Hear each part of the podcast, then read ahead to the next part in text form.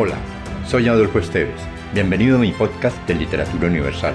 Acá encontrarás, entre otros, poesía, poemas, ensayos, mitos, leyendas y novelas. Relájate, atrévete y déjate llevar por el mundo de la imaginación y los sueños.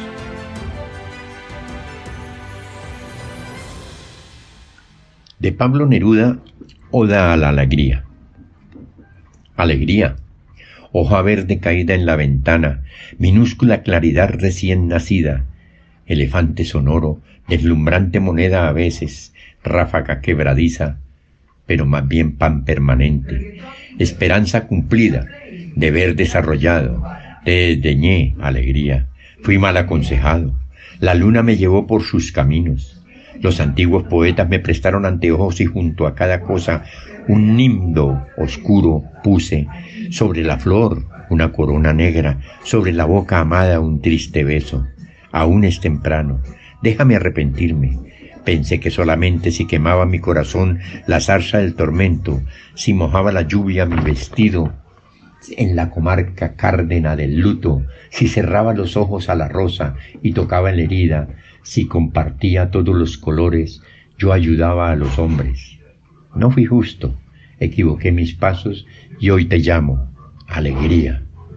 Como la tierra eres necesaria, como el fuego sustentas los hogares, como el pan eres pura, como el agua de un río eres sonora, como una abeja repartes miel volando.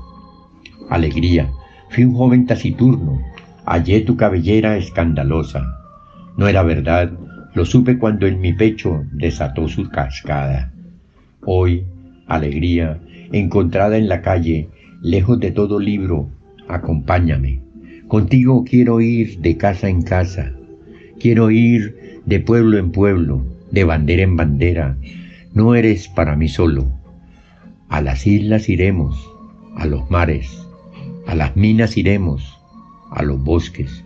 No solo leñadores solitarios, pobres lavanderas o erizados augustos picapedreros me van a recibir con tus racimos, sino los congregados, los reunidos, los sindicatos de mar o madera, los valientes muchachos en su lucha. Contigo por el mundo, con mi canto, con el vuelo entreabierto de la estrella, con el regocijo de la espuma. Voy a cumplir con todos, porque debo a todos mi alegría.